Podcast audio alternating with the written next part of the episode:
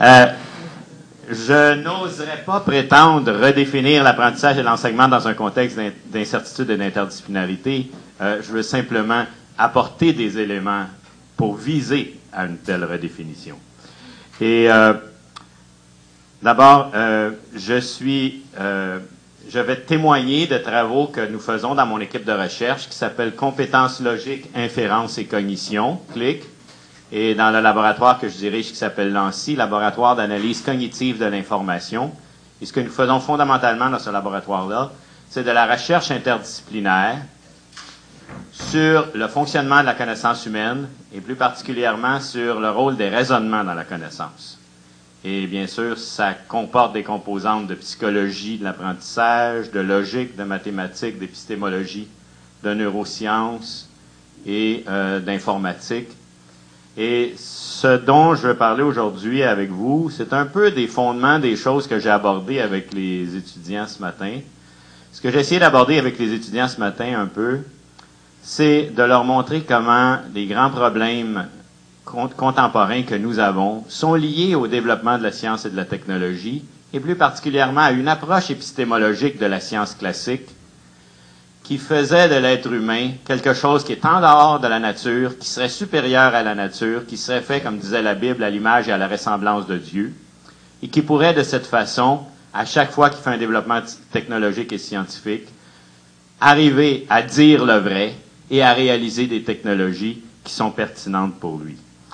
Ce que je veux faire aujourd'hui, donc, avec vous, c'est trois choses. Vous parlez dans un premier temps de l'épistémologie de l'incertitude, dans un deuxième temps de la nécessité de l'interdisciplinarité dans le contexte de l'épistémologie de l'incertitude, en quoi l'interdisciplinarité est nécessaire, et dans un troisième temps de vous présenter quelques éléments de résultats de neurosciences, en particulier d'imagerie cérébrale, qui sont des éléments qui nous aident à comprendre un peu davantage notre fonctionnement cognitif et qui peuvent avoir des retombées sur nos pratiques pédagogiques. Et à la fin, je parlerai un petit peu de ces pratiques pédagogiques. Quelques mots pour vous rappeler comment traditionnellement on a défini l'école. L'école s'est définie comme un lieu euh, dans lequel la formation est acquisition de connaissances. Et ces connaissances-là sont des connaissances qui s'acquièrent de la part de l'élève par l'exposition d'un contenu que fait le professeur et audition passive de ce contenu par l'élève. Et à ça, on a associé beaucoup dans les théories très classiques de l'éducation l'idée de l'apprentissage comme de remplir un récipient. OK. Ce dont je vais vous entretenir aujourd'hui, c'est des questions, disons, qui sont plus fondationnelles que les choses un peu plus simples que j'ai présentées aux étudiants ce matin. C'est des notions épistémologiques qui sont derrière cette école traditionnelle. Derrière cette école traditionnelle où la connaissance, c'est quelque chose qui se transmet de celui qui sait à celui qui ne sait pas et qui se transmet par, la parole.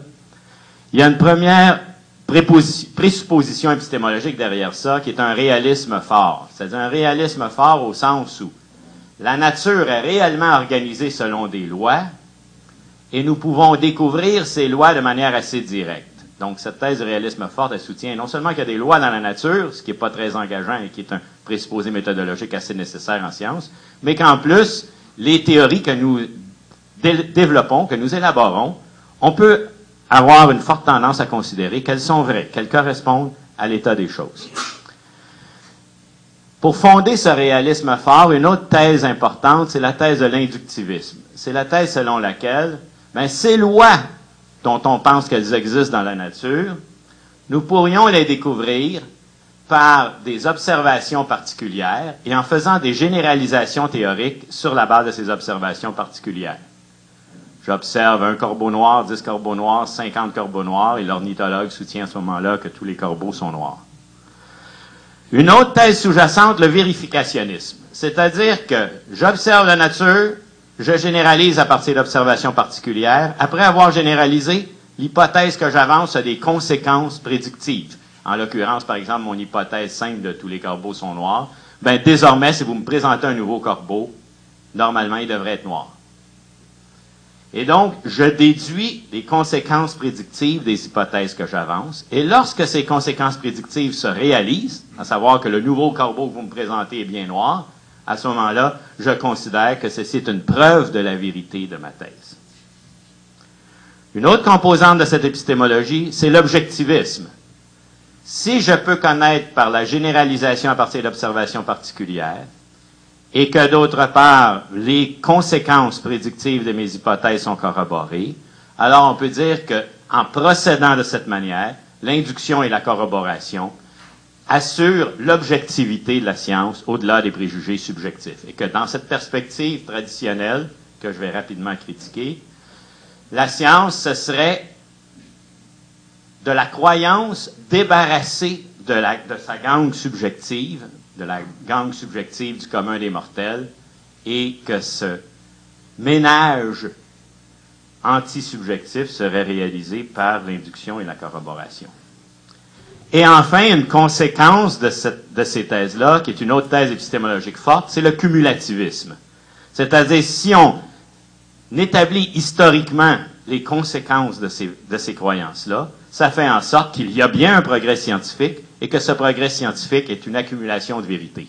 Souvent, les épistémologues au 17e, 18e siècle ont utilisé la métaphore de l'édifice de la science et que la science, ce serait des vérités qui s'ajoutent les unes sur les autres. On trouve une loi, on en trouve une autre, on en trouve une autre. S'il en est ainsi, ça fait en sorte que la différence entre les manuels de science d'aujourd'hui et ceux d'il y a 50 ans, il y a 100 ans ou il y a 200 ans, c'est que ceux d'aujourd'hui auraient simplement plus de chapitres que les précédents, mais auraient gardé les chapitres de base des manuels précédents. Quelques problèmes de cette épistémologie naïve. L'observation est chargée de théorie. Beaucoup de recherches en psychologie de la perception nous ont très bien montré. Là encore, je n'ai pas le temps d'aller dans le détail de chacune de ces recherches-là. On pourrait éventuellement, lors de la discussion, si ça vous intéresse, euh, aborder l'une ou l'autre des questions que je présente maintenant. Mais nous savons maintenant que nos observations sont chargées de théorie. C'est-à-dire que lorsque nous observons le même phénomène, si nous avons des croyances différentes, il est fort possible que nous ne l'interprétions pas de la même façon et que la perception n'est pas que réception passive. Elle est en partie excitation sensorielle des objets sur notre œil, mais elle est aussi organisation du donné. Elle est partiellement tout autant construite que donnée, et la part de construction fait en sorte que l'observation est chargée de théorie. C'est ce qu'a fait dire, par exemple, à Thomas Kuhn, que parfois, une théorie scientifique peut être face à ce que d'aucuns considèrent comme un contre-exemple à cette théorie-là, mais que les adeptes de la théorie, ceux qui l'ont construite, ceux qui ont vécu avec, ceux qui ont fait leur carrière avec, ceux qui ont gagné des prix avec, ceux qui ont été publiés avec, ne verront pas cet événement comme étant un, contre-exemple. L'observation est chargée de théorie. Ceci questionne le postulat de la diapositive précédente relativement à l'objectivisme. La science a certainement quelque chose d'objectif en ce sens qu'il y a quelque chose dans la connaissance scientifique qui ne dépend pas de, notre construction subjective, mais avant de dire qu'elle est parfaitement objective, ce n'est pas simple à soutenir. Un autre problème qui est peut-être encore plus crucial, parce que là, l'argument est de nature logique et est implacable, c'est que dès le 18e siècle, David Hume nous a dit, si la science est basée sur l'induction, sur la généralisation à partir de cas particuliers, alors il y a un gros problème de validité de la, de la science, étant donné que l'induction est une inférence qui n'est pas logiquement valide. C'est-à-dire, ce n'est pas parce que j'ai vu 10, 100 ou 1000 ou même un million de corbeaux et qu'ils étaient tous noirs que ceci est une preuve irréfutable que tous les corbeaux sont noirs. On peut penser, par exemple, que j'ai fait mes 1000 observations dans la région de Matane et que j'ai jamais sorti de Matane et que peut-être partout ailleurs sur la Terre, les corbeaux sont bleus avec des pois verts et que j'en ai aucune idée. Et à d'autres échelles, vous voyez donc que ce problème-là existe toujours pour toutes nos théories scientifiques. L'induction est logiquement invalide. La majorité des scientifiques, longtemps corroborés, finissent par rencontrer des contre-exemples. Ceci est un, questionne le vérificationnisme. On a pensé pendant longtemps, c'est Imre Lakatosh qui a montré ça, que la mécanique de Newton était une science parfaitement vraie sur laquelle on pouvait fonder toutes les autres théories scientifiques parce que pendant près de deux siècles, entre son élaboration en 1687 et l'expérience de Michelson et Morley sur la vitesse de la lumière, on a eu à peu près que des corroborations de cette théorie-là, et elle a permis de construire une grande partie de la révolution industrielle. La mécanique de Newton a permis, comme vous le savez, de construire les gratte-ciels, de construire des ponts, de construire des routes, etc. Et donc, c'est une science qui a été très efficace sur le plan technologique et très fortement corroborée. Et ça a amené beaucoup les théoriciens de la science à penser que quand on a des théories aussi prédictives, aussi explicatives et aussi corroborées que celles de Newton, ben c'est qu'on doit être dans la vérité. Et la mécanique de Newton, comme d'autres théories scientifiques, a quand même fini par rencontrer des contre-exemples. En l'occurrence, dans le cas de Newton, par exemple, l'expérience de Michelson et Morley qui montre que la vitesse de la lumière est constante, qu'elle est ni accélérable ni décélérable. OK, ce qui est incompatible avec la théorie de l'attraction universelle. Et donc, vous voyez, l'objectivisme ne va pas de soi, l'inductivisme est logiquement invalide, le vérificationnisme ne va pas de soi. Et autre composante relativement au cumulativisme, c'est que parfois la science marche par accumulation. On ajoute une nouvelle théorie à un corpus de théories précédentes, sans remettre en question les théories précédentes. Mais parfois, la science connaît des révolutions radicales, des révolutions profondes, qui font que, au lieu d'ajouter un, étage à l'édifice, on démolit l'édifice pour en construire un nouveau. Un exemple très classique, c'est bien sûr celui de l'héliocentrisme. Quand la théorie de l'héliocentrisme est développée à la Renaissance, qu'elle est, est démontrée par Galilée, on n'ajoute pas un élément de plus à la carte du ciel du Moyen Âge. On n'ajoute pas une nouvelle planète ou une nouvelle rétrogradation ou un nouvel épicycle. Non. On rejette la carte du ciel au complet en disant c'est une erreur, la Terre n'est pas le centre immobile du monde, elle est une planète qui a un mouvement de rotation sur elle-même et de translation autour du Soleil. Donc, la science du 20e siècle interpelle donc le secours de l'épistémologie. Et la question que ça nous pose, c'est, mais en fin de compte, qu'est-ce qu'apprendre? Si ce n'est pas accumuler des vérités, qu'est-ce que ça peut bien être? Et si la question reste pertinente, c'est qu'il nous est quand même bien évident que même si l'objectivisme fait problème, que l'inductivisme fait problème, même chose pour le vérificationnisme ou le cumulativisme, il reste quand même qu'on ne peut pas nier que toutes les théories scientifiques que nous avons ont permis d'expliquer plein de phénomènes qu'on ne pouvait pas expliquer auparavant, de prédire plein de comportements qu'on était incapable de prédire auparavant, de développer plein de technologies que nous n'avions pas auparavant. Donc, notre connaissance scientifique a un ancrage dans la réalité, mais cet ancrage n'est pas aussi simple que ce que cette épistémologie naïve prétendait. Et c'est cette épistémologie qui est derrière l'enseignement magistral traditionnel, c'est-à-dire si la science est une accumulation de vérités basée sur l'observation, l'induction, etc., ben, j'arrive devant une classe, je dis, ben, je vais vous dire maintenant quel est l'édifice de la science, quelles sont les vérités que nous avons accumulées, et ceux parmi vous qui voudront contribuer à participer à l'aventure, ben, vous serez responsable de prendre l'ascenseur puis de monter au 14e étage pour éventuellement en ajouter un 15e. Quelques hypothèses de solutions contemporaines qui ont été apportées au problème de qu'est-ce que l'apprentissage et qu'est-ce que la connaissance scientifique. Une première théorie importante a été celle du probabilisme, qui en fin de compte est un vérificationnisme affaibli. C'est l'idée selon laquelle la science est faite de théories telles qu'on ne peut pas prouver qu'elles sont vraies, notamment à cause du problème de l'induction. Mais ça n'empêche pas qu'on peut soutenir, cependant, selon cette théorie-là, c'est la théorie de Reichenbach et Carnap, par exemple, dans le cercle de Vienne. C'est la théorie qui dit, ben, la science est faite de théories probables, dont on peut établir la probabilité de vérité. C'est-à-dire, par exemple, si on prend l'exemple des corbeaux, j'ai vu 40 corbeaux, les 40 étaient noirs, vous me dites qu'il y a un 41e corbeau à côté, la probabilité d'être vrai de le prochain corbeau sera noir, c'est les 40 cas attestés sur les 41 cas possibles, donc c'est très fortement probable, et donc il est scientifique de dire que le prochain corbeau sera noir, et il est non scientifique de dire que le prochain sera d'une autre couleur, dans la mesure où sa probabilité sera incomparablement plus basse que la sienne. Et dans cette perspective, donc, la meilleure théorie n'est pas celle qui dit le vrai, c'est celle dont la probabilité est la plus élevée. Cette théorie-là est une théorie dualiste. Et vous savez, pour ceux qui étaient là ce matin, quand j'ai parlé aux étudiants, j'ai dit la grande différence entre la science classique d'avant le 20e siècle et la science contemporaine d'à partir du 20e siècle, la grande différence, c'est concernant le statut de l'être humain. Dans la science classique, l'être humain est à l'extérieur de la nature, près de Dieu, Dieu est infiniment rationnel et infiniment bon, donc il a mis une rationalité mathématique dans la nature, et nous assure par nos capacités mathématiques d'être capables de trouver ces lois. Et c'est ce que j'appelle la perspective dualiste. L'humain face à la nature dans une position divine. La deuxième perspective dont j'ai parlé ce matin, c'est celle qui est opérante dans la science depuis une centaine d'années, je dirais depuis la relativité ou la mécanique quantique. C'est la perspective naturaliste selon laquelle l'être humain, compte tenu de ce que nous savons maintenant de la physique, de la chimie, de la biologie, etc., et des neurosciences dont je parlerai tout à l'heure, ben, il est aussi un être naturel. Et son objet d'étude, il en est partie prenante. Il appartient à ce dont il est l'objet d'étude. Et à ce moment-là, donc, cette perspective-là est une perspective naturaliste plutôt que dualiste. Ce que je veux vous montrer, c'est que, sur cette diapositive, c'est que la thèse probabilisme est aussi une forme de dualisme. C'est-à-dire que le probabilisme, il s'établit en distinguant la science formelle des normes, comme la logique, les mathématiques, et les sciences empiriques qui portent sur les faits.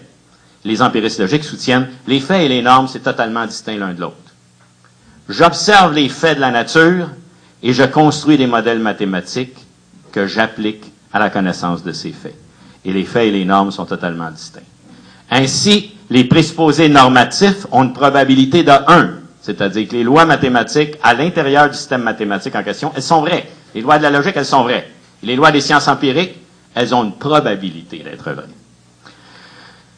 Il y a donc dans cette théorie-là une présupposition selon laquelle un être cognitif, c'est d'entrée de jeu un être perceptif et linguistique. C'est-à-dire une machine à connaître, avant de commencer à connaître, ça sait percevoir et ça sait parler. Et ça va appliquer une structure linguistique formelle à un perçu observé. Et comme ça, ça va connaître. Vous voyez qu'une telle présupposition, elle pose de gros problèmes de genèse. Elle ne nous permet pas de comprendre comment les animaux sont capables d'apprentissage. Ils apprennent pas avec des théories sophistiquées comme celle de la mécanique quantique, mais ils apprennent. Un jeune lionceau dans la savane du Serengeti, ça ne sait pas chasser, ça se lance partout, puis les gnous sauvent. Puis sa mère puis ses tantes chassent, puis en observant la mère chasser, il apprend à chasser, puis il finit par mordre le gnou dans la carotide exactement au bon moment, exactement à la bonne place. Et il apprend. Et la plupart des animaux sont doués d'apprentissage. Ce qu'on sait aujourd'hui, en fin de compte, c'est les êtres vivants qui ont des systèmes neuronaux qui sont capables d'apprentissage. Et donc, ça, l'apprentissage a affaire avec une organisation neuronale. Donc, la perspective probabiliste, elle oppose l'humain, qui est un être normatif, doué de langage verbal, à l'animal, ça ne permet pas d'expliquer comment l'animal peut comprendre et apprendre. Ça ne permet pas non plus d'expliquer la genèse de la connaissance. Donc, tant la phylogénèse au sein de l'espèce humaine et des différentes espèces animales, ni non plus l'ontogénèse chez l'être humain. Alors que ce que nous savons, notamment depuis l'école de Piaget, c'est qu'un être humain, un bébé humain, ça apprend. Et pourtant, comme l'animal, comme les mammifères par exemple, ben, ça n'a pas de langage, ça perçoit pas très bien. Ça y prend à peu près deux ans à apprendre à percevoir distinctement les objets. Et ensuite, quand il sait bien percevoir les objets, il apprend à manier un langage pour, pour traiter l'information qu'il a par sa perception à propos de ces objets. Et donc, la perspective probabiliste nous est incapable de rendre compte de ceci en présupposant d'entrée de jeu la nécessité d'une perception articulée et d'un langage articulé avant de connaître.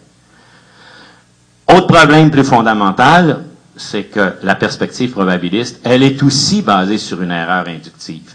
C'est-à-dire, si je dis tous les corbeaux sont noirs parce que j'ai vu 10 ou 20 corbeaux, je fais une erreur inductive. Mais si je dis tous les, les corbeaux ont une probabilité de 0.8 d'être noirs, sur quoi est-ce que je me base? Sur le fait que 0.8 des corbeaux que j'ai observés étaient noirs. De sorte qu'à ce moment-là, la probabilité empirique basé sur mon expérience ou sur l'expérience de la communauté à laquelle j'appartiens, sert de fondement à la probabilité objective. C'est la, vérité dans, la probabilité dans le monde, en soi. Et donc, vous voyez, on fait un saut qualitatif. Je prends pour la probabilité de la couleur des corbeaux réelle dans le monde, la probabilité qui a été établie par l'expérience personnelle ou par l'expérience de la communauté. Et donc, là encore, il y a une erreur inductive. Une deuxième hypothèse de solution, c'est celle du falsificationnisme popérien. Cette hypothèse qu'elle nous dit, c'est la science n'est pas une accumulation de vérité, comme le disait le vérificationnisme. Elle n'est pas un établissement des probabilités les plus élevées, elle est l'exclusion d'erreurs. La science exclut objectivement des erreurs. Un des livres de Karl Popper s'appelle Objective Knowledge, la connaissance objective. Nous ne pouvons pas accumuler des vérités, nous pouvons exclure des erreurs. Et elle est faite de théories, donc, qui sont falsifiables. Et pour Popper, la différence entre une théorie scientifique et une théorie non scientifique, une théorie non scientifique, comme par exemple, je dirais Dieu existe ou Dieu n'existe pas, l'une comme l'autre sont des théories métaphysiques et non scientifiques, parce qu'il n'y a pas d'énoncé d'observation possible, des falsificateurs potentiels, qui permettraient éventuellement de démontrer que cette thèse est fausse si ces, ces énoncés se rencontraient dans le monde. Alors que si j'ai tous les corbeaux sont noirs, là, je prends le risque de me tromper. Il est possible de rencontrer des corbeaux qui soient d'une autre couleur que noir. Et donc, tous les corbeaux sont noirs, contrairement à Dieu existe ou à Dieu n'existe pas, serait une hypothèse scientifique. Et la meilleure théorie, dans cette perspective, ce n'est ni celle qui est vraie, ni celle qui a la plus haute probabilité d'être vraie, c'est celle qui est la plus falsifiable et qu'on n'a pas encore réussi à falsifier. OK? Ce que je veux soutenir ici, on est encore dans la perspective d'une épistémologie dualiste. Ce que je veux présenter, c'est que même si le falsificationnisme popérien est une hypothèse épistémologique intéressante, elle est néanmoins encore dépendante du dualisme. Ce que je veux vous dire, c'est comment le poids de la tradition chrétienne dans la science moderne en Europe, à partir de la Renaissance jusqu'au XXe siècle, a été très prégnant sur nos pratiques épistémologiques prégnant dans la mesure où l'humain s'est toujours perçu dans une position externe à la nature, comme étant un juge objectif de l'extérieur. Et ce à quoi je vais vous inviter, c'est plutôt le paradigme d'incertitude qui fait en sorte que nous sommes partie prenante dans notre objet. OK. Le dualisme du falsificationnisme, il est différent du dualisme de l'empirisme logique ou du probabilisme. Le probabilisme présentait cette dualité en disant, il y a d'une part le langage analytique a priori, celui de la logique et des mathématiques, qui lui est vrai, et il y a le langage synthétique a posteriori, empirique, qui lui est probablement vrai. La distinction, donc, était la distinction entre science formelle, science empirique. Le dualisme de, de Popper est plutôt le suivant. C'est un dualisme entre les hypothèses métaphysiques, normatives, et les hypothèses scientifiques qui concernent les faits et qui, elles, sont falsifiables.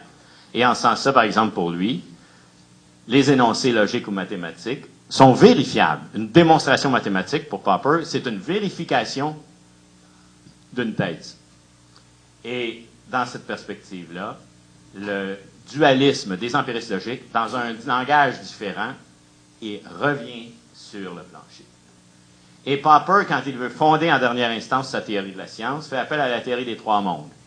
Il nous dit, il y a le monde W1. World 1, c'est le monde des objets physiques. Le monde W2, c'est le monde des états mentaux, la vie subjective intérieure à chacun de nous. Et le troisième monde, c'est le monde des productions culturelles. Le subjectif qui s'implante dans du matériel. L'artiste qui fait une œuvre d'art. Le scientifique qui fait une théorie. La société qui construit un système d'enseignement. Euh, un gouvernement. Toutes ces productions humaines qui font en sorte qu'elles ont changé la face du monde, notre technologie. Ce sont de la culture, c'est-à-dire du subjectif, du mental incarné dans du physique. Et Popper nous dit, ces trois mondes-là doivent être complètement distingués les uns des autres. Ceci est la condition pour qu'il y ait une science objective. C'est-à-dire que ça prend un monde W1, un monde des objets physiques.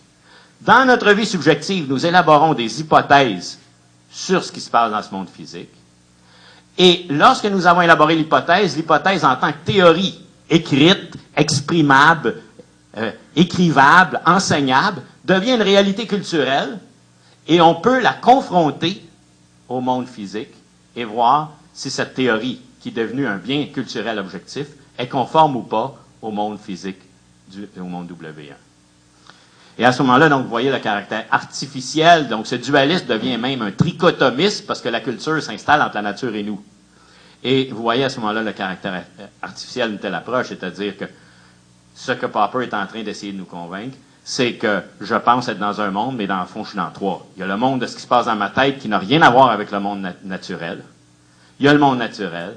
Et d'autre part, il y a le monde de la culture qui serait complètement distinct aussi dans la mesure où il serait le pont entre les deux premiers.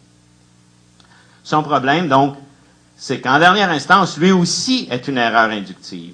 C'est-à-dire, on ne peut présumer qu'un contre-exemple, j'ai une petite faute qu'un contre-exemple local est aussi un contre-exemple global. Alors, supposons que je rencontre ici à Matane un corbeau bleu avec des points rouges.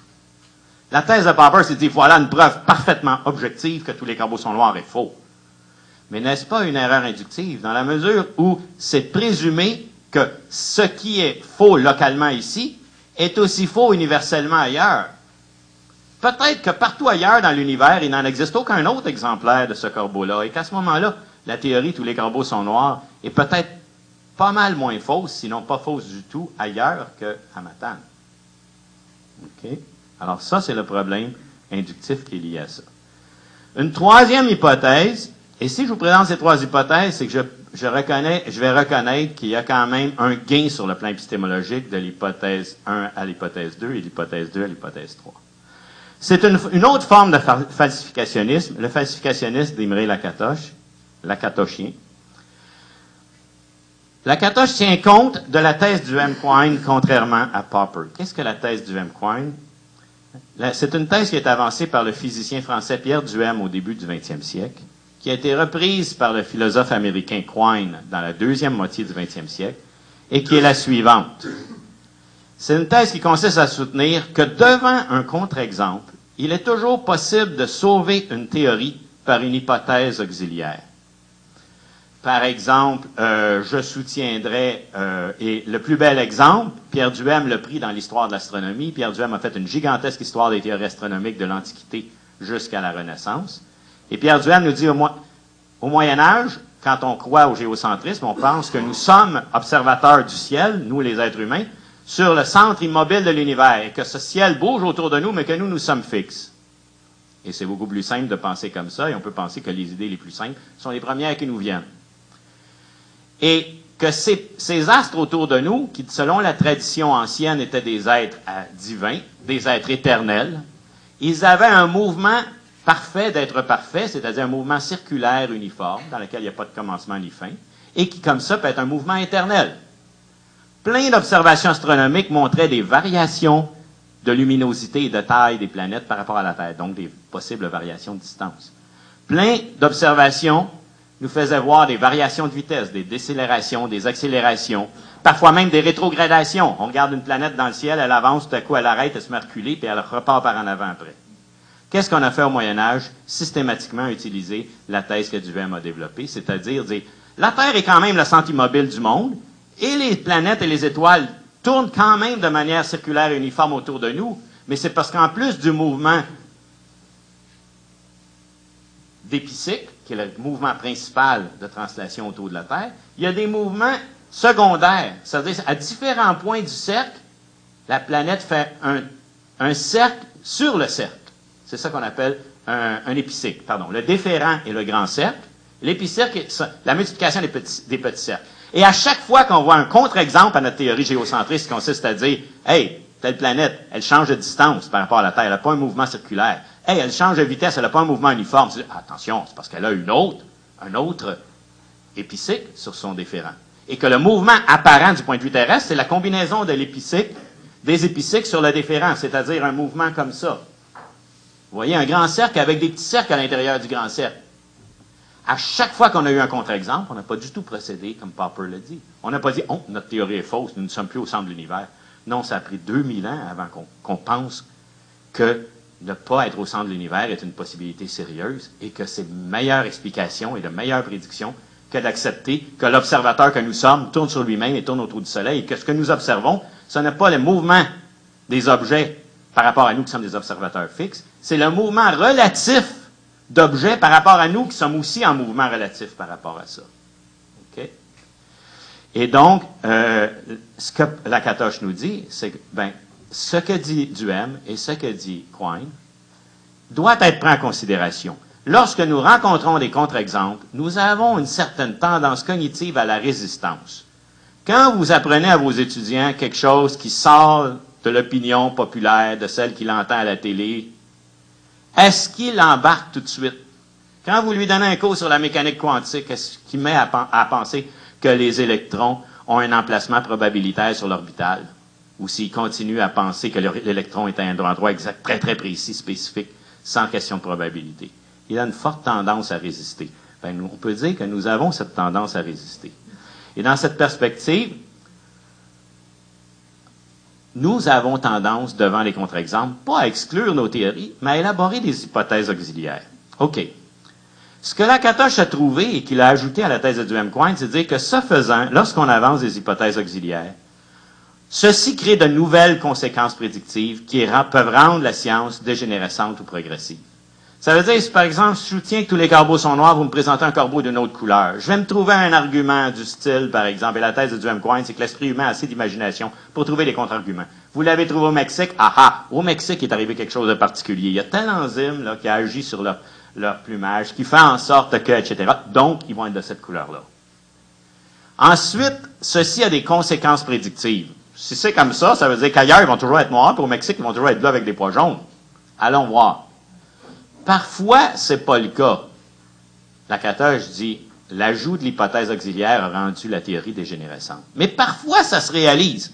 Un bel exemple, je n'ai pas le temps d'expliquer ici, c'est la découverte des isotopes. Lakatos nous montre qu'on a découvert les isotopes en chimie, spécifiquement en faisant des hypothèses auxiliaires qui ont été corroborées. Et à ce moment-là, Lakatos nous dit donc, parfois les plus importantes découvertes scientifiques se font par l'élaboration d'hypothèses auxiliaires comme ça. Ça l'amène à soutenir que la falsification, elle n'est pas individualiste et ponctuelle. C'est pas une hypothèse individuelle qu'à un moment donné, flash, je la falsifie. Je crois que tous les corbeaux sont noirs, vous m'apportez un corbeau bleu, flash, c'est fini, ma thèse est morte. Non. La falsification ne se fait pas de manière individuelle et ponctuelle. Elle se fait de manière holiste, dynamique et à long terme. Il y a un processus historique de falsification progressive des théories. L'exemple, celui du passage du géocentrisme à l'héliocentrisme, Lakatosh nous dit, pendant à peu près 100 ans, du 16e au 17e siècle, il y avait des géocentristes, il y avait des héliocentristes. Et entre Copernic et Galilée, ça a pris 100 ans d'engueulade scientifique avant que quelqu'un comme Galilée ait les bons arguments pour faire en sorte que les géocentristes se rallient aux héliocentristes. Et Lakatosh nous dit à ce moment-là, donc, la falsification du géocentrisme, c'est pas fait par une observation, comme a tendance à dire Popper, mais c'est fait par 100 ans de cumul d'observations et d'argumentation entre partisans de l'une et de l'autre théorie, avant qu'on arrive à des conclusions acceptables pour tous. La perspective lacatoshienne, je la qualifie, même si Lacatoche n'a pas parlé dans ces termes, d'un falsificationnisme en train de se naturaliser, de devenir naturaliste plutôt que dualiste. C'est-à-dire la science commence à être pensée par lui comme une interaction entre nos théories et, des observations, où l'observation est chargée de théorie, mais où les conséquences prédictives des théories sont modifiées à partir des contre-exemples observés. Et donc, la science est un dialogue de nous avec la nature et de nous entre nous, selon les écoles auxquelles on appartient. Et nous avons des présupposés, ça oriente notre observation, ça teinte notre observation, mais en même temps, pas totalement. Il y a quelque chose de donné qui, bien que ça ferait mon affaire que les corbeaux soient toujours noirs, j'ai obligé de reconnaître que lui a des points bleus euh, et des points jaunes. Et à ce moment-là, donc, il y a des observables qui nous font remettre en question nos hypothèses. On remanie nos hypothèses en fonction de ça. Et ceci nous amène à des conséquences qui sont corroborées ou pas et qui font en sorte que, progressivement, il y a une théorie qui l'emporte sur une autre pendant un certain temps. Et que ça prend un certain temps avant que ça se produise.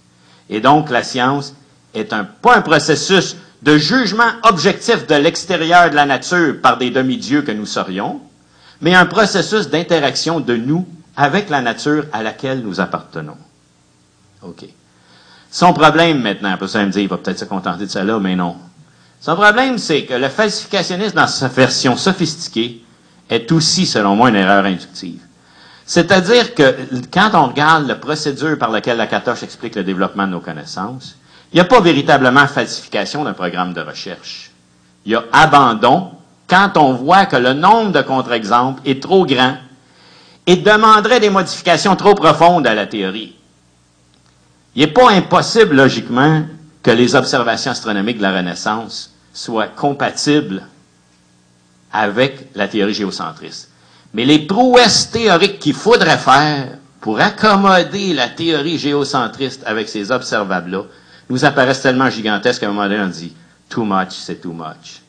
Et là, on abandonne De sorte qu'en dernière instance, on pourrait dire que les programmes de recherche de la Catoche ne sont pas falsifiés. Ils sont abandonnés parce que le poids des contre-exemples observables sur la théorie est trop gigantesque pour les efforts intellectuels qu'il faudrait faire pour remanier la théorie en fonction de ça. Donc, la version, même dans sa version sophistiquée à la Lacatoche, le falsificationnisme est, euh, est incompatible avec le naturalisme. Donc, ce que je veux soutenir, c'est que si on adopte vraiment l'épistémologie naturaliste, où l'humain est un être naturel qui essaie de connaître l'environnement auquel il appartient, l'environnement naturel auquel il appartient. Le falsificationnisme, même dans sa version sophistiquée, n'y arrive pas. Le naturalisme est compatible avec l'apprentissage et avec le progrès cognitif, et là je rentre dans mes propres thèses à moi, à travers la notion de correction. Et de correction que j'appelle la correction virtuelle. Et à ce moment-là, ça fait en sorte que oui, l'être humain apprend, et les autres animaux qui ont des systèmes neuronaux apprennent aussi. Et comment apprenons-nous? En corrigeant nos théories par les contre-exemples. Et à ce moment-là, on peut dire que la correction, c'est la forme virtuelle de l'adaptation. si je prends une plante que je la mets dans la fenêtre, à cause de l'héliotropisme, avoir tendance à chercher la lumière et à s'incliner par là. Si je vous fracture une jambe, vous allez vous mettre à boiter pour rétablir votre équilibre. Le gars qui apprend à boiter quand il, a, une jambe blessée, la plante qui apprend à aller chercher la lumière, c'est pas un apprentissage au sens strict du terme, c'est une adaptation physique. Mais quand l'adaptation est virtuelle, c'est-à-dire qu'elle est une adaptation par le système neuronal, ça veut dire à ce moment-là que l'apprentissage n'est pas une transformation physique de l'organisme, elle est une transformation virtuelle. C'est-à-dire, je suis pas obligé de me casser la gueule, je n'ai qu'à modifier ma représentation des choses. C'est une adaptation représentationnelle. OK. Les avantages du naturalisme, ben, ça, ça, prend un peu des idées que j'essayais de présenter de façon plus simple aux étudiants ce matin. C'est qu'avec une perspective naturaliste, on est capable de rendre compte de l'efficacité du mental dans le monde physique. Chaque action humaine, au fond, elle est déterminée par les lois de la physique, de la chimie, de la biologie, etc., bien sûr, mais elle est aussi en partie déterminée par nos états mentaux, nos croyances, nos désirs, nos valeurs, etc. Et en ce sens-là, faire une action, c'est appliquer nos croyances, nos désirs et nos valeurs au monde physique de manière telle que ça change un petit quelque chose à l'histoire de l'univers. Madame qui a levé sa feuille, l'histoire de l'univers n'est plus la même depuis. C'est un menu détail dans l'histoire de l'univers qu'elle a changé, mais elle a quand même changé un menu détail. Puis pourquoi elle a fait ça? Bien sûr, on peut sortir toutes les lois physiques, chimiques, biologiques, etc. Mais aussi quelque chose relatif à ses croyances. Elle cherchait quelque chose en dessous, je ne sais pas. Mais il y, a une activité mentale, il y a une efficacité du mental dans le monde physique qui a, joué là. Le naturalisme explique ça. Si on est dualiste, voyez-vous le problème qu'on a? Si nous sommes capables objectivement de dire la vérité sur ce monde extérieur à nous, comment, sommes-nous capables d'être passés en même temps dedans ce monde pour le modifier à chaque fois qu'on fait une action et qu'on prend une décision? Voyez, donc le naturalisme permet d'expliquer ça et que le naturalisme, le dualisme n'arrive pas à le faire. Le naturalisme permet d'expliquer le progrès de la science au niveau des conditions physico-chimiques de la vie et de la pensée. Si on regarde la science depuis les 150 dernières années, disons, les progrès de la biologie et de la psychologie, qu'est-ce que ça montre? Ça montre que la vie n'est possible qu'à la condition qu'il y ait des conditions physico-chimiques très précises derrière. Ça prend un solvant très polarisé comme l'eau pour qu'il y ait de la vie. Ça prend du carbone dans les molécules. Ça prend de l'oxygène pour les apports d'énergie, etc. Ça prend pour constituer des cellules, qui sont, là, comme vous le savez, les unités de base de la vie, ben, des lipides, des glucides, des protéines, des acides aminés. Et voyez donc que plus la science se développe, plus elle remplit des espaces entre la matière et la vie pour expliquer la vie à partir de la matière. Plus elle remplit des espaces entre la, la vie et la pensée pour montrer comment il y a des conditions biologiques à la pensée. Sans système neuronal, il n'y en a pas de pensée et avec tout ce que ça implique, un système neuronal, des, cellules qui ne sont pas organisées comme les autres, qui ont des dendrites, qui ont des axones, etc. Et qui ont des neurotransmetteurs qui sont des ions chargés positivement négativement, et ainsi de suite. Le naturalisme permet d'expliquer ça et de comprendre le progrès de la science. Si on est dualiste, la vie ou, à tout le moins, la pensée sont tellement dissociés du monde naturel qu'il devient impossible de les expliquer par le monde naturel. Et aussi, le naturalisme permet d'expliquer comment l'observation est chargée de théorie et comment les conséquences prédictives des théories sont modifiées à partir des contre-exemples observés. Autrement dit, ce jeu de négociation, de dialogue, cette espèce de match de tennis entre nous et la nature, et entre nous qui avons une théorie scientifique et nos adversaires qui ont une autre théorie scientifique, le naturalisme permet bien d'expliquer ça. Et l'activité cognitive, c'est une joute comme celle-là. C'est une joute entre nous, quand nous nous opposons dans nos croyances, et de nous avec la nature. OK.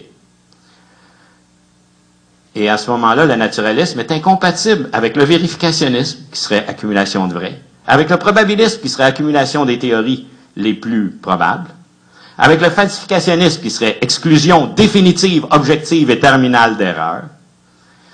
Et dans le naturalisme, l'humain est partie intégrante de la nature, qui constitue son objet de connaissance. Et la science est ni accumulation du vrai, ni exclusion du faux. Est-ce que ça veut dire que la science est de l'opinion purement subjective? Pas du tout. La science est néanmoins possible comme activité de correction de représentation face à des contre-exemples empiriques.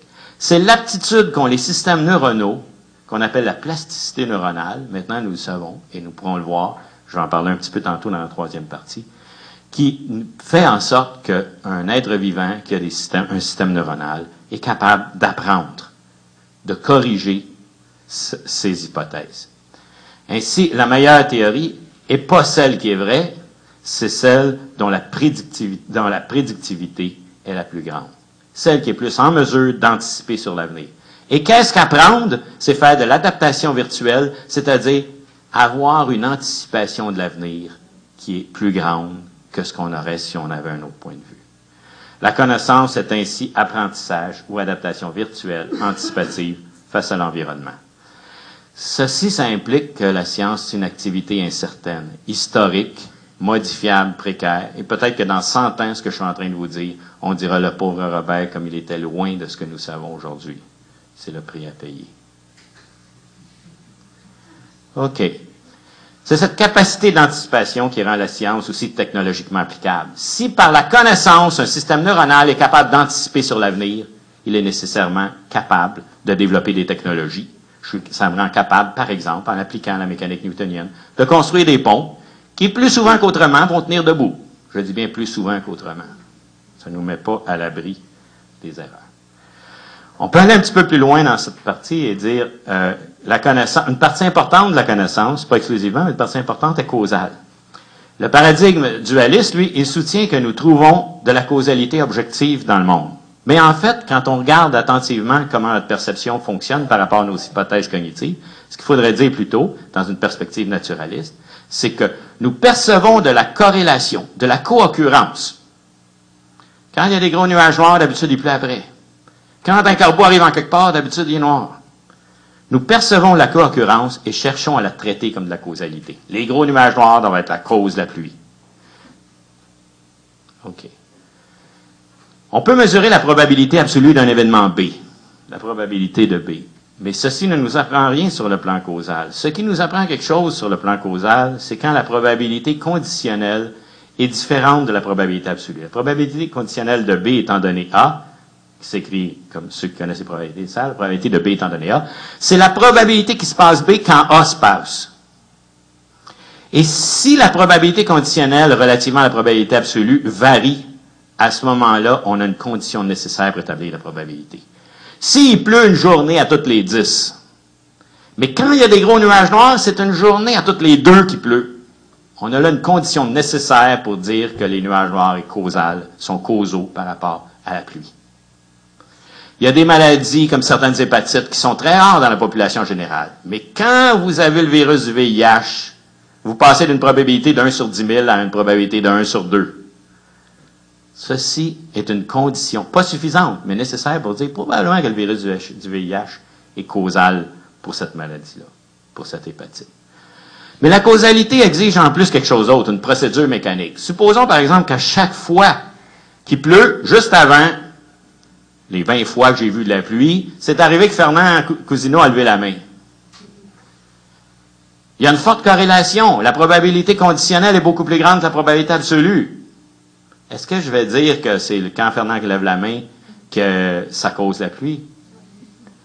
Je peux être porté à ça, mais je vais hésiter. Pourquoi? Parce que je suis incapable de présumer d'une mécanique, d'une procédure mécanique. C'est-à-dire comment, du lever de doigt de Fernand à la pluie, il pourrait y avoir un lien. Et si je ne suis pas capable d'en trouver, je vais considérer qu'il n'y a pas de causalité là. C'est ce qui est arrivé, par exemple, quand on a dit, la plupart de ceux qui meurent du cancer du poumon ont les doigts jaunes. Est-ce que les doigts jaunes sont cause cancer du poumon? Non, parce qu'on ne voyait pas comment la couleur de tes doigts pouvait développer des cellules cancéreuses dans tes poumons. Mais quand on s'est dit fumer, le goudron tache les doigts, la fumée qu'on inhale affecte les alvéoles pulmonaires. Et là, voyez-vous, on l'a trouvé, la mécanique causale. Donc, la causalité exige en plus une procédure mécanique. La procédure mécanique, elle est obtenue par la construction d'une chaîne grâce à des corrélations avec des fourches dans le sens des causes et des effets. donc, construire une théorie scientifique, c'est quoi? C'est dire, tel phénomène, il peut être causé par ça, par ça, par ça. Ensuite, si se produit telle autre variable, telle autre variable, ben, ça va donner tel résultat, tel résultat. Et on construit des chaînes causales avec des fourches. Et là, on peut dire qu'on est en train d'expliquer les phénomènes connus et de prédire les phénomènes non encore connus. La connaissance causale, dans cette perspective-là, elle est hypothétique, donc incertaine et sans fin.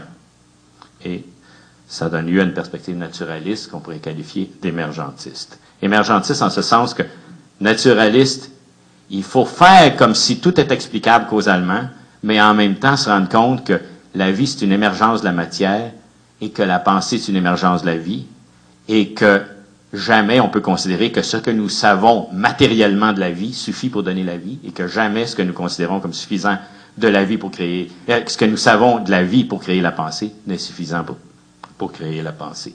Ce serait revenir au dogmatisme du dualisme. Discipline et interdisciplinarité. Je pense à la partie 2 maintenant. Donc, ce que j'ai voulu faire à la partie 1, c'est vous montrer comment il y a des fondements épistémologiques à penser la connaissance comme étant une activité dynamique, incertaine, plutôt qu'étant comme une accumulation de vérité non questionnable. Ce que je veux vous montrer maintenant, c'est comment cette, cette perspective naturaliste, elle exige l'interdisciplinarité. Dans les sciences naturelles, on a constitué des disciplines scientifiques du 17e au 19e siècle en spécifiant des échelles de grandeur. Ça a fait aussi une situation beaucoup plus facile les sciences naturelles que les sciences humaines, c'est qu'on s'est partagé le champ cognitif sans chicaner. On explique les phénomènes au niveau des particules élémentaire, donc à partir de 10 à la moins 10 mètres en descendant, on est en physique. On passe au niveau des molécules, 10 à la moins 9, on fait de la chimie. On passe à 10 à la moins 6 en montant, on est au niveau de la cellule, on est en biologie histologique. Ensuite, on va passer au niveau de l'organisme, au niveau des populations, etc. On va faire de l'écologie et on va faire la, la physiologie. Et donc, la science naturelle se partage le champ du réel selon des ordres de grandeur. Se sont ensuite constitués au 20e siècle des interdisciplines. Qu'est-ce que c'est des interdisciplines? C'est des disciplines pour remplir les maillons intermédiaires entre deux échelles. La chimie physique, la biochimie. Vous voyez? Il nous manque des maillons entre différents niveaux d'explication de la réalité. C'est ce qu'on peut appeler de l'interdisciplinarité avec un trait d'union en sciences naturelles. En sciences humaines, c'est pas du tout comme ça qu'on a spécifié les disciplines. C'est par des angles d'approche. Et ça fait des conflits épistémologiques gigantesques dans la mesure où toutes les sciences humaines revendiquent le même territoire. Un sociologue, un anthropologue, un linguiste, un psychologue, ça parle tout de la même réalité, ça dit quoi? Tous les phénomènes humains. Qu'est-ce qui va les distinguer l'un de l'autre? C'est l'angle par lequel on va expliquer. Le linguiste, ça va être comment c'est le langage qui est déterminant sur les actions et sur la représentation que nous avons. Le sociologue, ça va être comment les déterminations des interactions entre les membres dans le groupe sont déterminantes. Le psychologue, c'est comment la configuration mentale de la vie intérieure de la personne est structurée dans ses relations immédiates avec des individus. Et ainsi de suite. L'anthropologie, ça va être une approche collective un peu comme la sociologie, mais sous l'angle de la comparaison entre les sociétés traditionnelles et les sociétés modernes, qui est moins dominant en sociologie. Et comment les interdisciplines vont se développer au 19e et 20e siècle? Ben là, par des interangles, plutôt que par des intermédiaires entre des ordres de grandeur, c'est entre des angles intermédiaires. La psychosociologie, l'anthropologie linguistique. Et vous voyez, on comble des vides dans des angles d'approche trop exclusifs, comme on comblait des vides dans les sciences naturelles en des échelles de grandeur trop exclusives les unes par rapport aux autres. La science moderne a créé des disciplines et ensuite des interdisciplines. Qu'est-ce que ça fait? Ça a fractionné le sens, ça a surspécialisé les chercheurs. Et là, à ce moment-là, on s'est rendu compte que les problèmes complexes, notamment ceux dont je parlais ce matin, la démocratie, la paix, la protection de l'environnement, etc., exigent de faire appel à plusieurs disciplines. Et ainsi, on peut parler de disciplinarité, qui est la constitution d'une discipline dans un champ où il n'y en avait pas encore. L'extradisciplinarité, c'est l'irréductibilité d'un nouveau savoir aux sciences antérieures. Par exemple, euh, comment la chimie est née. Ben, on avait un, un ordre d'explication qui était un ordre de grandeur des particules. Et là, à ce moment-là, ça faisait en sorte que tous les corps s'attirent les uns les autres proportionnellement au produit des masses, inversement proportionnellement au carré des distances. La loi de Newton. La conséquence de ça sur les réactions chimiques, c'est qu'on se dit, on, met n'importe quelle substance en présence de n'importe quelle autre, puis ils vont s'attirer, puis ils vont faire une synthèse. Mais là, on a découvert, non. Un acide et une base, ça fait une synthèse. Mais deux acides ensemble, ça n'en fait pas. Et donc, on a découvert qu'à cette échelle de grandeur, à l'échelle de grandeur des molécules, il y a des lois de comportement spécifiques, des chaînes causales, qui n'étaient pas tenues en compte par les lois de la physique des particules, qui sont des propriétés émergentes plus complexes qui émergent des particules. D'où on a dû créer une chimie pour la distinguer de la physique. C'est ça l'extradisciplinarité. Et l'interdisciplinarité, comme je l'expliquais tantôt, c'est l'ouverture d'une science entre les espaces spécifiques de deux autres. Quand on a abordé les problèmes complexes au 20e siècle, après la surspécialisation, on a commencé, penser par exemple aux sciences d'environnement, à développer de la multidisciplinarité. On peut dire que la multidisciplinarité, c'est juxtaposer des chaînes causales de sciences différentes. Quand j'ai commencé à enseigner au doctorat en sciences d'environnement à l'UQAM, on avait par exemple des phénomènes de pollution environnementale. On avait les étudiants qui venaient de la maîtrise en chimie, qui présentaient l'explication chimique de la toxicité. Ensuite, on avait les étudiants d'économie qui présentaient les effets sur le tourisme. Ensuite, on avait les étudiants de sociologie qui parlaient des effets sur les représentations sociales, et ainsi de suite. Ça, c'est de la multidisciplinarité. Ceci permet de découvrir plus de facettes dans le fonctionnement des objets qu'on étudie. Mais ceci est insuffisant dans la mesure où ce qui est beaucoup plus satisfaisant, c'est d'arriver, comme on commence à le faire dans les sciences environnement maintenant, à la transdisciplinarité. C'est-à-dire d'intégrer des composantes de sciences différentes dans les mêmes chaînes causales. C'est-à-dire, tel phénomène A qui est de nature chimique interagit avec tel phénomène B qui est de nature représentationnelle, qui interagit avec tel phénomène C qui est de nature économique, ça produit tel résultat. Ça, on peut dire que c'est la transdisciplinarité. Mais qu'est-ce qu'il faut faire pour établir la transdisciplinarité? Passer par de la métadisciplinarité. C'est quoi la métadisciplinarité? C'est le développement d'hypothèses sur la condition même de la pratique de la science. C'est le niveau de discours dans lequel je suis en train de vous parler. Vous voyez? C'est-à-dire que pour mettre ensemble des composantes de différentes disciplines dans des chaînes causales cohérentes, maximalement explicatives et prédictives, qu'est-ce qu'il faut faire? Ben, il faut réfléchir sur ce qu'est la science et intégrer cette réflexion-là au sein du travail que l'on fait. C'est ce qui fait que, par exemple, dans notre doctorat en sciences d'environnement, ils sont venus chercher à un moment donné un épistémologue comme moi. Et c'est ce qui fait que dans d'autres disciplines, euh, on vient jamais me chercher. En ce moment-là, dire ces disciplines-là, ben, c'est des disciplines qui connaissent pas de crise, euh, où on a un objet bien déterminé, on s'intéresse pas aux problèmes plus complexes, on a beaucoup de subventions, c'est rentable, c'est efficace, on a des bonnes théories bien prédictives. Alors, ceux-là m'invitent pas. Ben, je serais une perte de temps. Et c'est ce qui va de soi. Et donc, la méthodisciplinarité, comme l'épistémologie, on peut dire que c'est une condition d'initiation de la transdisciplinarité, par opposition à la multidisciplinarité. Faire de l'épistémologie, ainsi on peut dire, c'est faire, c'est un moyen pour faire des sciences transdisciplinaires sur des problèmes complexes. J'arrive à la troisième et dernière partie de mon exposé. Donc, ce que j'ai voulu vous montrer, c'est que face aux problèmes complexes auxquels nous faisons face aujourd'hui, dans une perspective épistémologique où nous ne pouvons plus être dualistes, parce que tout ce que la science nous a appris sur ce qu'est la vie, tout ce que la science nous a appris sur ce qu'est la pensée et la connaissance, font en sorte que nous sommes tenus de devenir naturalistes et d'aborder les problèmes scientifiques comme des problèmes complexes. À ce moment-là, ça nous prend une perspective interdisciplinaire. Et je veux maintenant vous parler un petit peu d'éléments d'information que les sciences cognitives nous ont apportés sur le fonctionnement de la connaissance humaine. Parmi les sciences interdisciplinaires du complexe, il y a les sciences cognitives. Les sciences cognitives sont les sciences du traitement de l'information par l'esprit humain. l'esprit humain comme émergence du cerveau. Ça veut dire que le cerveau est peut-être pas en mesure de tout expliquer ce qu'il y a dans l'esprit humain, mais c'est un ensemble de conditions nécessaires qui contraignent le fonctionnement de l'esprit humain. Et qu'à ce moment-là, ce que les sciences cognitives font, c'est plutôt que de nous faire acquérir des informations sur le monde, c'est d'étudier les procédures par lesquelles l'esprit humain est une machine à traiter l'information. Comment nous traitons l'information? En ce sens, ça, c'est métacognitif.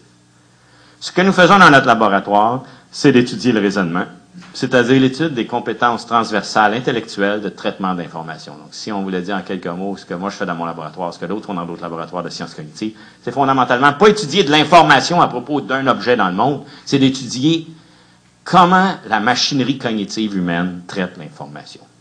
Je vais donner trois exemples maintenant de comment l'imagerie cérébrale nous a donné des informations récentes dans les dix dernières années sur des éléments de cet ordre-là et je tirerai des conclusions pédagogiques après.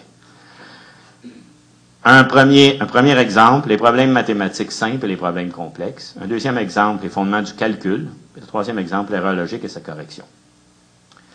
On, on, a fait passer à des adultes des scans sur des expériences, deux types de, problèmes, de ce que nous croyons être des problèmes mathématiques. Des problèmes simples, 2 plus 2, 5 plus 3, 2 fois 4, et des problèmes complexes de calcul. 6242 divisé par 327. Et on s'est dit, ce sont les mêmes mécanismes cognitifs appliqués dans un cas simple et dans un cas complexe. Eh bien, pas du tout. C'est là qu'on s'est rendu compte qu'il y a des faits mathématiques simples et des problèmes complexes. Mais des problèmes simples, ça n'existe pas. Ce qu'on veut dire par là, c'est que l'étude des neuroimageries nous a très bien montré que quand on pose un problème simple à une personne, il ne fait pas de calcul réel. 2 plus 3, vous ne calculez pas, vous répondez de manière spontanée, automatique. Il n'y a pas de calcul réel. Souvent, nous l'apprenons par récitation verbale, par codage verbal, c'est la thèse de Dehane. Vous allez me dire, aujourd'hui, on n'enseigne plus par cœur les tables d'addition de multiplication comme ceux de ma génération ont connu. Mais ce qu'on a découvert, c'est que les enfants le font quand même. Les enfants nous demandent, c'est quoi après 3? Je sais compter jusqu'à 3. C'est 4. Qu'est-ce qu'il fait l'enfant? 1, 2, 3, 4. Tu vas prendre ses toutous. 1, 2, 3, 4, etc. L'enfant aime les comptines, les récitations verbales, et est porté vers ça. Et nous apprenons, même quand l'école abandonne ces techniques-là, nous apprenons comme ça. Et la calculie, dans ces cas, est liée à l'aphasie. C'est-à-dire que les gens qui ont des lésions cérébrales qui les amènent à être aphasiques, dont le centre du langage ici, le centre de Broca, par exemple, est affecté, sont les mêmes qui sont pas capables de sortir 2 plus 3 ou 4 fois 5, etc. C'est directement associé à ça. Et donc, c'est la résolution se fait dans l'aire frontale inférieure gauche, l'aire de Broca, qui est l'aire de traitement syntaxique du langage, et la partie postérieure des aires temporales supérieures et moyennes, qui est juste un petit peu en haut de l'oreille, derrière l'oreille plutôt qu'en avant, qui est l'aire de Wernicke, qui est l'aire de traitement sémantique du langage. Alors que les problèmes mathématiques complexes, 6242 divisé par 325, sont pas du tout traités là. Ils font appel vraiment à un calcul véritable, et là on calcule, et là on, on utilise les techniques de calcul qu'on a appris à l'école. Ceci est appris par technique et non appris par récitation. Et c'est l'aire pariétale dominante qui est principalement activée, qui est l'aire des schémas, des icônes, de la visualisation spatiale. Donc, par exemple, pour moi, ce serait ici, beaucoup plus en arrière. OK. Et c'est très distingué l'un des autres. Ce que ça nous amène à conclure, c'est que les problèmes mathématiques élémentaires, de ce point de vue-là, n'existent pas. Il y a des faits de base que nous apprenons par cœur et nous apparaissent nécessaires pour résoudre les problèmes complexes. Voyez-vous ce que ça pose? On était dans une école traditionnelle de mémorisation puis de récitation. On est passé à une méthode d'apprentissage par apprentissage de compétences. C'est excellent. Mais souvent, on a oublié qu'une compétence, ça ne s'exerce pas à vide. Ça s'exerce sur un contenu et que malgré tout, on ne peut pas faire l'économie d'un minimum de mémorisation des notions de base sur lesquelles on va faire des opérations ensuite. OK? Intéressant, n'est-ce pas? Deuxième exemple, les nombres et les doigts. Quand j'étais petit, ceux de ma génération, on comptait sur nos doigts, on se faisait chicaner par la maîtresse qui disait c'est pas ça les mathématiques, c'est mental, c'est une abstraction. T'as pas compris quand tu comptes sur tes doigts. Qu'est-ce qu'on faisait? En cachette, on continuait à compter sur nos doigts. Les enfants d'aujourd'hui, on les laisse plus compter sur leurs doigts. Certaines études ont été faites qui, montrent que dans toutes les sociétés humaines, on compte sur les doigts. Souvent, on utilise la base 10 parce qu'on compte avec les 10 doigts. Parfois, on utilise la base 20 comme chez les Mayas, parce qu'on compte avec les doigts et les pieds, puis on, ils sont toujours nu-pieds, ils, ils utilisent les orteils.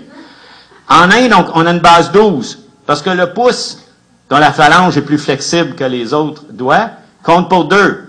Donc j'ai 6 plus 6, ça fait 12. 6 plus 6, ça fait 12. Comment se fait-il? Le cortex pariétal est très impliqué là, et la partie du cortex pariétal qui est la plus impliquée, c'est une partie qui est directement associée au contrôle des mouvements des doigts et de la forme des mains. Et ceux qui font de la calculie par lésion pariétale sont en même temps ceux qui ont de la difficulté à contrôler leurs doigts, à manier leurs doigts, à compter sur leurs doigts, à se représenter leurs doigts. Et on n'a pas vu de société où les enfants n'apprennent pas à compter sur leurs doigts, avant de devenir des, des bons mathématiciens. Et les troubles de calcul, c'est le syndrome de Gerstmann, est directement associé à la non-reconnaissance des, doigts. Et ce qui est principalement activé, c'est le réseau pariétal pardon, prémoteur. OK. Et ce que je vais vous dire tantôt, c'est que c'est pas étonnant. Parce que qu'est-ce que compter? Qu'est-ce qui fait qu'on compte? Ce qui fait qu'on compte, c'est quand on a devant nous différents objets très, très semblables, trop semblables pour être capable de les différencier spécifiquement, mais en même temps assez, dissociés spatialement les uns des autres pour dire que c'est pas la même chose. Demandez-moi pas de décrire les 40 chaises qu'il y a ici, ils sont trop pareils pour ça, mais en même temps, ils sont distincts, ils sont des objets distincts les uns des autres. Qu'est-ce qui, dans notre environnement immédiat de tous les jours, est comme ça? Qu'est-ce qui, sur mon corps, puis autour de moi, est comme ça? Mes doigts. C'est ce qui est plus proche de ma tête, c'est ce que j'utilise tout le temps. C'est des affaires qui sont toutes pareilles, mais en même temps complètement dissociées les unes des autres. J'ai pas 14 nombris, j'ai pas 24 euh, genoux. Mais j'ai un paquet de doigts, puis ils sont flexibles, puis ils sont malléables. OK. Je tirerai d'autres conclusions là-dessus tantôt. L'étude neurologique de l'erreur logique. Récemment, on a commencé à étudier les billets de raisonnement. ça a commencé tranquillement dans les années 60. Pourquoi? Parce que la théorie de Piaget, qui est une théorie très pertinente, très importante et qui a certainement fait une révolution gigantesque en éducation, a quand même certaines faiblesses. Elle présumait qu'en arrivant à l'adolescence, vers l'âge de 12 ans en moyenne, l'enfant accède à la pensée formelle. Au lieu d'être capable de traiter de l'information concrète, de classer des objets, il devient en plus capable de faire des opérations abstraites, faire des hypothèses et faire des raisonnements hypothético-déductifs sur des hypothèses. Supposons que tu serais une maman. Qu'est-ce que moi, qu'est-ce que moi je serais, etc. Et l'enfant devient capable de manipuler ça, ce qui fait qu'il est capable de passer en mathématiques des constantes aux variables et de faire des calculs sur des variables, faire de l'algèbre, et ainsi de suite. La thèse piagetienne, elle impliquait donc que le raisonnement logique hypothético-déductif, quand on arrive à l'adolescence, on l'a tous acquis, on l'acquiert tous. Pour certains raisonnements logiques, c'est comme ça, mais pour d'autres, non. Heureusement, parce que je n'aurais pas ma job de professeur de logique si tel était le cas. Et les billets de raisonnement sont tels que nous avons découvert que nous faisons des erreurs systématiques, tant adolescents qu'adultes. Même, je l'ai fait avec des étudiants de doctorat et le taux d'erreur est aussi élevé que chez des étudiants de bac. Je l'ai fait chez des étudiants en sciences d'éducation et le taux d'erreur est pas plus élevé que chez les étudiants de physique, de maths ou de philosophie. Et ça, ça leur a fait mal à l'ego parce que maths, physique et philosophie, c'est toujours ceux qui se trouvent les plus top-notch, hein? Ben, ils sont pas plus, pas meilleurs performants sur les billets de raisonnement. OK. Un exemple, le classique, c'est les cartes de Wizen. Alors, les cartes de Wizen, ça marche comme suit. On prend une personne, et on dit, voici quatre cartes. Il y en a une sur laquelle il y a un A, une sur laquelle il y a un D, une sur laquelle il y a un 3, une sur laquelle il y a un 7. On dit aux personnes, de chaque carte est telle que d'un côté, elle a un chiffre, de l'autre, elle a une lettre. Donc, elles ont un chiffre derrière, elle a une lettre derrière. Ça, c'est facile à déduire. La règle est la suivante. S'il y a un A d'un côté d'une carte, alors il y a un 3 de l'autre côté on écrit la règle sur chacune des quatre cartes. Donc, la carte comprend un A, puis en haut, s'il y a un A d'un côté, alors il y a un 3 de l'autre. Même chose pour la suivante. On écrit la question, c'est très important. Et la, question à ce moment-là est la suivante. Euh, c'est-à-dire, on pas la question, on écrit la règle. S'il y a un A d'un côté, alors il y a un 3 de l'autre. C'est écrit sur chacune des quatre cartes. Et ensuite, on pose la question, quelle carte doit-on retourner pour vérifier si la règle est respectée? La règle étant écrite sur chaque carte, il se produit ce que Oudé appelle le biais d'appariement perceptif. Tout le monde dit, tout, tout le monde, 90% des sujets adultes normaux sans lésion cérébrale disent le A et le 3. C'est-à-dire qu'ils disent A et 3 guidés par le fait que la règle dit s'il y a un A d'un côté, il y a un 3 de l'autre. OK.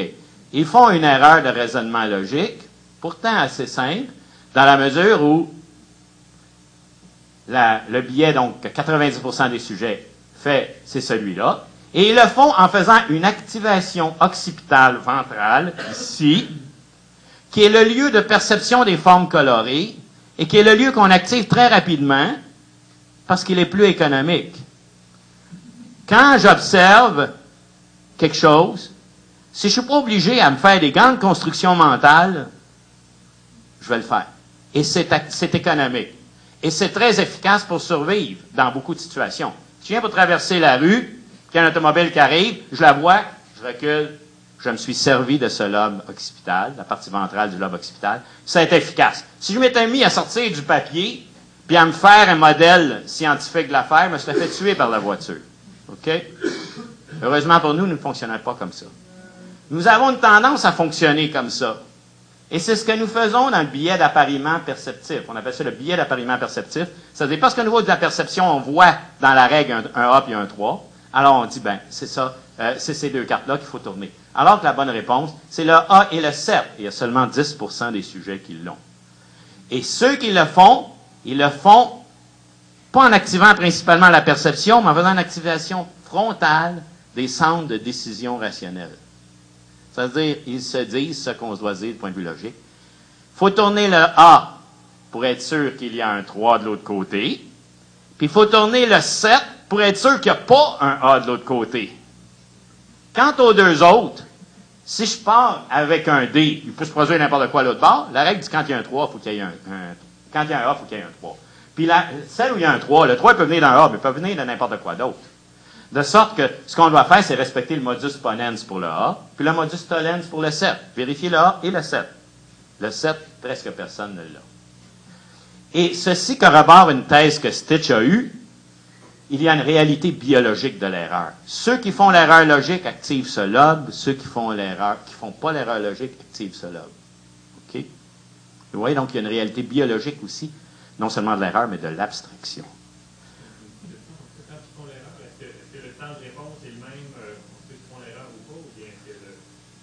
OK, c'est un détail supplémentaire qui est intéressant. Plus on prend de temps à répondre, plus l'erreur est grande. Et vous le observez peut-être dans vos cours. Parce que si on répond tout de suite, ou bien on se fie au lobe occipital, puis on fait l'erreur, ou bien on reconnaît tout de suite la structure logique, puis on répond bien. Mais il y a des cas où on est capable de reconnaître la structure logique, mais là, à ce moment-là, on dit, ben, ça serait non, ça serait trop chien que c'était comme ça. Ou bien non, ça se peut pas que ce soit ça, étant donné qu'il y le A puis le 3. Puis là, on se met à douter, à avoir chaud, à faire de la sueur, à produire de l'adrénaline, etc.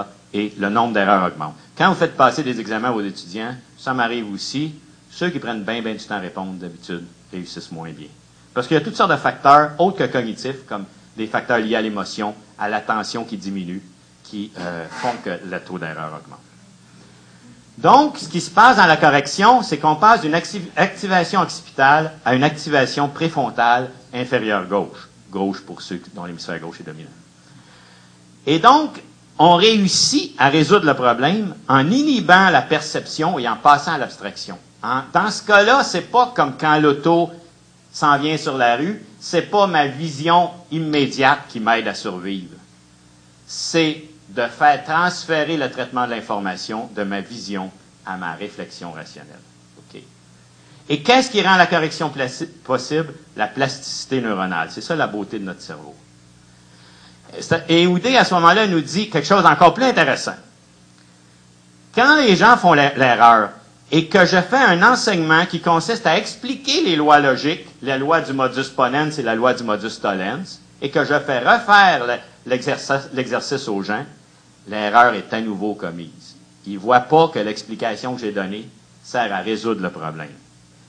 Et la seule façon d'éliminer et de faire la correction et d'éliminer l'erreur d'inhibition, c'est-à-dire de faire l'inhibition du biais perceptif et d'éliminer le biais perceptif, c'est de faire un enseignement qui est centré sur l'inhibition du biais avec une émotion relative au sentiment de soi, qui est efficace. Et dans ce temps-là, le taux de succès passe à 90% Donc, deux conditions. Une première condition qui est de dire, nous, les êtres humains, on a tendance à se fier à notre regard parce que c'est plus simple. Mais il y a des situations où ça suffit pas. Puis je raconte l'histoire de l'auto, etc. Puis ensuite, je dis, mais si tu réfléchis comme il faut à l'information qui est là, Vois-tu que c'est pas le A puis le 3, mais c'est plutôt le A puis le 7 pour telle telle raison? Donc, associer la correction à notre fonctionnement cognitif. Et d'autre part, s'appuyer sur l'émotion.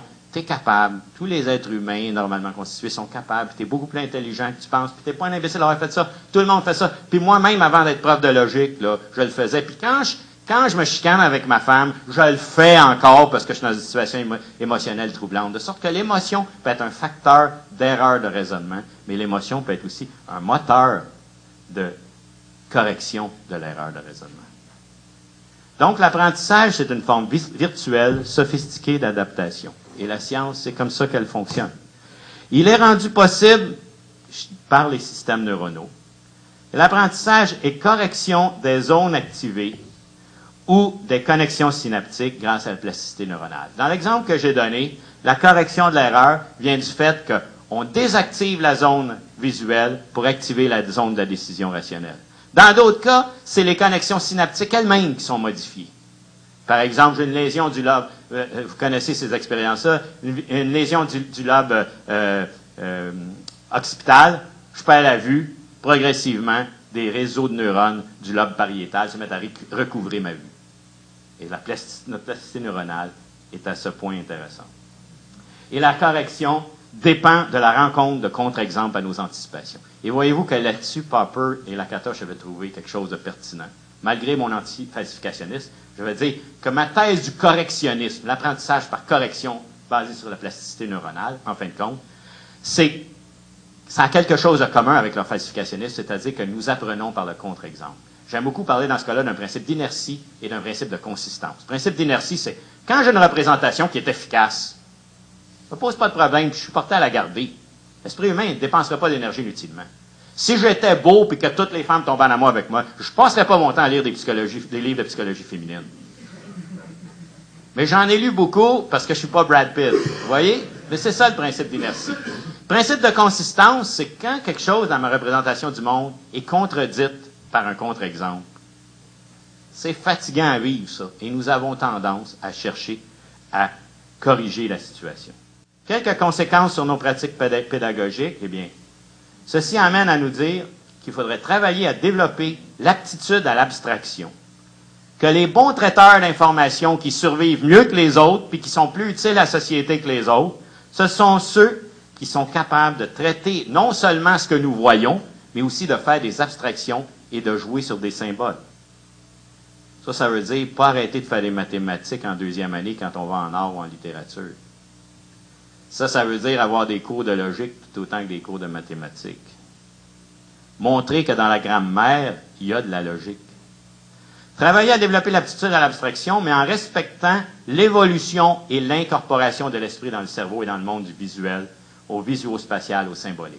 Les quelques expériences que j'ai montrées, ce que ça nous dit, c'est que des animaux plus complexes comme nous, qui avons du néocortex en plus grande quantité que d'autres animaux, on est très performant au niveau du lobe visuel occipital. Et qu'en ce sens-là, on voit mieux les formes, les couleurs, etc., que la plupart des animaux. Mais ceci ne suffit pas pour bien survivre. Il faut être capable aussi de faire des schémas, des icônes, des petits modèles. C'est l'idée que comprendre quelque chose, c'est d'être capable de le dessiner. Ça, c'est faire passer l'activation de l'occipital au pariétal. Et ensuite, passer du pariétal au traitement des symboles, aux manipulations abstraites de symboles. C'est trois stades d'abstraction, et ça, ça se passe au niveau frontal et temporal. Commencez par compter sur les doigts avant l'abstraction. Vous voyez, c'est pas mauvais de compter sur les doigts, c'est là que ça commence. C'est quand j'aurai mes doigts imprégnés dans mon pariétal sur le plan visuospatial, puis ensuite mon doigt imprégné dans les symboles que je vais manipuler, que je vais être un mathématicien. La mémorisation d'éléments de base, comme dans le calcul, est nécessaire. Ce que je disais tantôt, l'exemple de l'absence de problèmes mathématiques simples, ce que ça nous montre, c'est que, et ça c'est peut-être qu'on a un peu oublié maintenant, c'est que pour être capable d'être des bons traiteurs d'informations par des modèles abstraits, ben, on a besoin d'une base minimale qu'on apprend par cœur parce qu'on n'a pas d'autres techniques. Avant de faire des phrases au subjonctif imparfait, ben, c'est pas mauvais d'apprendre un petit peu la conjugaison des verbes. Voyez? Ça va être bien plus facile de faire des verbes au subjonctif imparfait après. L'importance de la schématisation et de la visualisation du problème, quand même que des lois et des solutions. Vous rendez-vous compte des progrès que les mathématiques ont fait le jour des Descartes à élaborer les coordonnées cartésiennes? Il a fait de la visualisation pariétale. Un axe des X, un axe des Y. Des valeurs de X à l'horizontale, des valeurs d'Y à la verticale. Comme ça, toute relation entre deux variables peut être exprimée par un graphe, n'est-ce pas? Et à ce moment-là, ça veut dire que toutes les équations sont traductibles en figures géométriques. Toutes les figures géométriques sont traductibles en équations. Le transfert du pariétal au traitement des symboles est assuré comme ça. Le calcul différentiel, le calcul intégral, je ne veux pas être méprisant avec Newton et Leibniz, mais ça a été facile à inventer après qu'on a eu cet outil que Descartes avait élaboré un peu plus tôt. L'apprentissage se fait par correction, mais pas simplement par une correction présentée magistralement par le prof, avec sensibilisation à la nécessité de l'inhibition de certains centres et avec un appui sur des émotions positives. L'acquisition des compétences ne se fait donc pas sans devoir tenir compte des préoccupations des étudiants. Il nous arrive avec leur représentation. Ainsi, certains des travaux, par exemple de Kuhn, mais j'oublie son prénom, c'est pas Thomas, c'est une madame qui est en en psychopédagogie, nous montre des choses comme sur le plan logico-mathématique, on l'a vu avec l'expérience de Woody, on a tendance à traiter l'information de manière visuelle d'abord. C'est plus économe, c'est plus simple. On se comporte un peu comme le jeune enfant ou comme l'animal. Ensuite, on la comporte, on la traite de manière schématique, c'est plus abstrait, c'est plus compliqué. Ensuite, avec des symboles verbaux, c'est encore plus abstrait. Sur le plan épistémologique, beaucoup d'étudiants nous arrivent avec des conceptions simples. C'est quoi une conception simple? C'est une conception dogmatique. La conception du dualisme dont j'ai parlé au début. La science, c'est la vérité. Monsieur le professeur, dites-moi la vérité. Dites-moi à quel chapitre trouver la vérité dans le livre. Dites-moi la bonne réponse pour que je la répète à l'examen. Hein, on se fait dire souvent ça. C'est très complexe de découvrir qu'il y a plusieurs points de vue possibles sur une question. Et quand on découvre ça, qu'est-ce qu'on devient? Relativiste? C'est-à-dire qu'on dit, parce qu'il y a plusieurs points de vue, ben chacun a le sien, t'as le tien, t'as le mien, etc. Ça, c'est l'école de l'enfant arrive à l'école, il va s'exprimer. Chacun va s'exprimer. Chacun aurait sa vérité. Sur le plan évolutionnaire, c'est pas comme ça. Il y a des animaux qui périssent et des animaux qui survivent. Il y a des gars qui se font tuer en traversant la rue parce qu'ils voient mal. Il y a des gars qui sont pas capables de résoudre des problèmes mathématiques parce qu'ils suffit juste à comment traverser la rue seulement au visuel. Donc, un être qui survit mieux, c'est celui qui est adapté. La plupart des animaux ont la capacité de s'adapter physiquement. Certains animaux plus complexes, et en particulier nous, nous avons la capacité de nous adapter virtuellement. Et c'est ça l'apprentissage. On n'est pas obligé de passer son temps à se casser la gueule. On se promène avec nos petits schémas, nos petits symboles, qui fait que nous apprenons, c'est-à-dire que nous sommes prudents. Qu'est-ce que la prudence? C'est le résultat de l'apprentissage. Si l'un de vous me dit, jette-toi par la fenêtre, je vais te donner 100 pièces. Non, je ne le ferai pas. J'ai des bonnes raisons pour ça. Ça, c'est l'apprentissage. Et donc, sur le plan cognitif, et c'est peut-être le cas de beaucoup de nos étudiants, plusieurs sont peut-être dogmatiques, sont pas capables d'avoir l'esprit scientifique de ce point de vue-là. D'autres sont relativistes, sont pas capables non plus d'avoir l'esprit scientifique. Avoir l'esprit scientifique, c'est être capable d'être évaluativiste. C'est-à-dire d'avoir des critères, comme les probabilistes en cherchaient, comme les falsificationnistes en cherchaient, comme moi j'en cherche avec le correctionnisme, des critères qui font en sorte qu'on va avoir des moyens rationnels pour discriminer entre des informations, quelle est la meilleure. Et sur le plan ontologique euh, de la hiérarchie, euh, ce que j'ai ici sur le plan de la hiérarchie du divin humain-nature à un système dynamique complexe de la nature au sein de laquelle se trouve l'humain. C'est-à-dire sur le plan ontologique, nous passons dans un premier temps par une phase où on dit il y a Dieu, il y a moi, qui est comme un petit Dieu, puis ensuite il y a le reste du monde. À une phase où on découvre que nous sommes un être humain parmi d'autres êtres humains, soumis aux lois de la nature, dans une nature qui est un ensemble complexe de systèmes complexes, dont ma personne n'est qu'une petite partie.